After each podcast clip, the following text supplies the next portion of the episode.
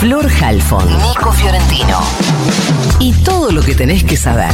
El newsletter de Ahora Dicen. De Ahora Dicen.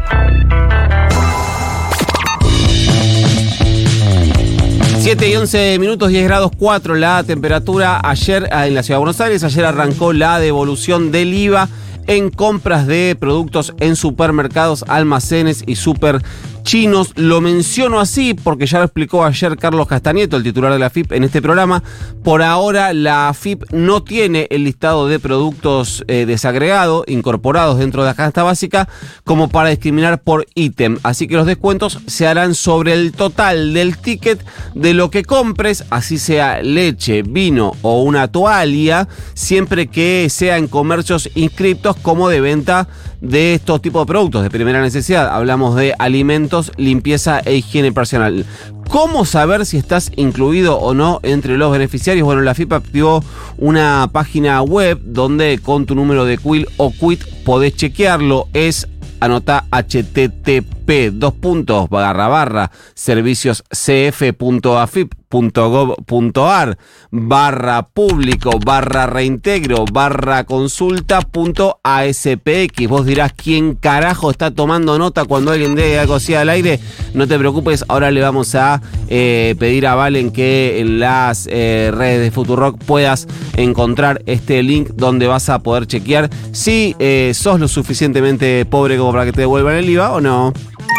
Más cantado que despacito, la Cámara de Casación Penal ordenó la reapertura de dos causas contra Cristina Fernández Kirchner, en realidad la elevación a juicio de dos causas contra Cristina Fernández Kirchner.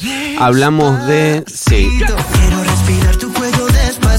Hablamos de las causas Los Sauces, Otesur y del memorándum con Irán. En los dos casos intervino la sala que integran los jueces eh, Daniel Petrone y Diego Barrotaveña, la que es la misma sala que dejó vacante la jueza Ana María Figueroa, la que no consiguió que se le extienda su mandato en el Senado y que fue jubilada hace algunos días por la Corte Suprema eh, al cumplir los 75 años y lógicamente no conseguir eh, previo a ese momento la ampliación de su mandato o de su permanencia en el juzgado con el acuerdo del Senado.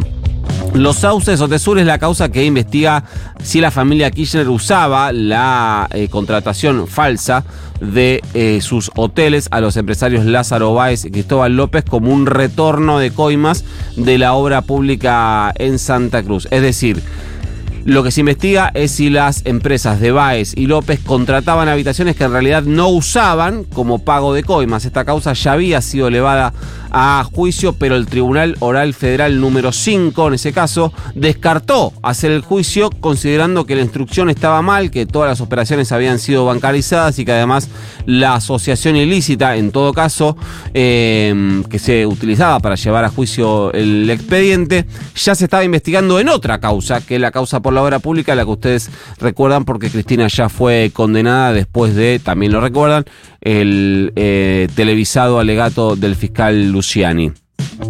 La novedad es que, para, la novedad es que si bien los jueces decidieron reabrir esta causa, eh, decidieron dejar afuera a Florencia Kirchner. En el caso del memorándum con Irán, eh, en este casi la verdad que sí, es un verdadero mamarracho jurídico desde la denuncia del fallecido fiscal Alberto Nisman que la eh, impulsó hasta su reapertura, eh, basada completamente en preceptos falsos. Así jugó, eh, acá jugó dos veces la Cámara de Casación en la causa memorándum. Primero, el juez Daniel Rafecas le llega la denuncia de Nisman, dice acá no hay delito, cierra la causa, apelan ante la Cámara de Casación, interviene la Cámara de Casación y dice no, no, no, esto hay que investigarlo, donde cae en el juzgado del ya fallecido juez Bonadío. ¿Qué hace Bonadío? Termina elevando a juicio el memorándum con Irán.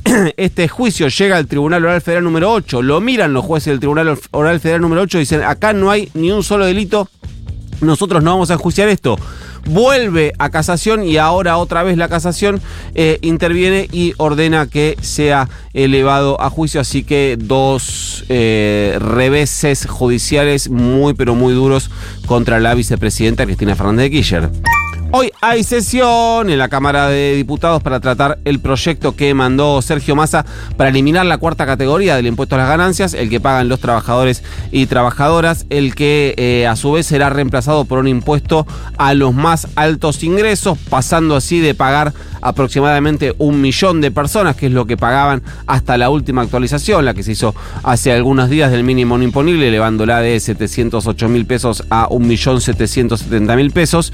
Eh, que van a empezar a pagar con este nuevo impuesto que se va a crear apenas 88 mil personas, en su mayoría CEOs de empresas, gerentes, etcétera, los, los eh, personas con los ingresos más altos. En un rato te cuento cómo viene eso, porque el oficialismo parece encaminado a sacarlo sin muchos inconvenientes, todo además con Juntos por el Cambio muy tiroteado internamente por su posición de rechazo, algo que siempre fue parte de la agenda de Juntos por el Cambio, que era eliminar eh, ganancias. De hecho, ustedes eran re chiquitos, pero en 2015 Macri eh, llegó a la presidencia prometiendo que ningún trabajador iba a pagar ganancias y no solo terminaron pagando ganancias los trabajadores, sino que duplicó la cantidad de personas que pagaban ganancias, pasando de 1.200.000 a 2.400.000. Habrá además movilización de sindicatos al Congreso, así que se viene una jornada muy interesante para los que somos medio eh, fans de las sesiones del Congreso.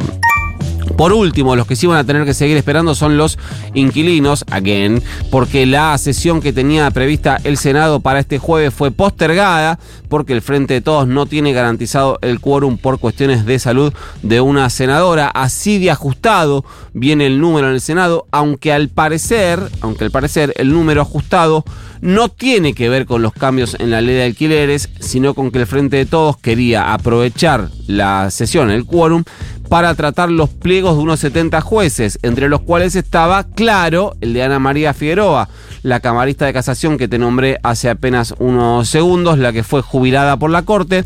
Eh, lo que quería la vicepresidenta y presidenta del Senado es que eh, la jueza tenga el acuerdo del Senado, más allá de que la Corte ya resolvió que se tiene que jubilar, para generar un escenario de conflicto entre dos poderes y ver qué pasa con eso. Lo ajustado del número para este plan hizo postergar la discusión sobre alquileres Recuerden que el oficialismo consiguió número para reformar lo que mandó diputados, impulsado por Juntos por el Cambio. ¿Cuáles son los cambios que impuso el Frente de Todos en el Senado? Bueno, que los contratos eh, sean de tres años de duración mínima, no de dos como quería Juntos por el Cambio, que el plazo de actualización sea de un mínimo de seis meses y no de cuatro meses como quería Juntos por el Cambio, y además instalando un índice de actualización muy pero muy favorable para el inquilino. Así que por ahora habrá que seguir esperando, queridos eh, inquilinos inquilinos y queridas eh, inquilinas, tal vez la semana que viene haya alguna novedad.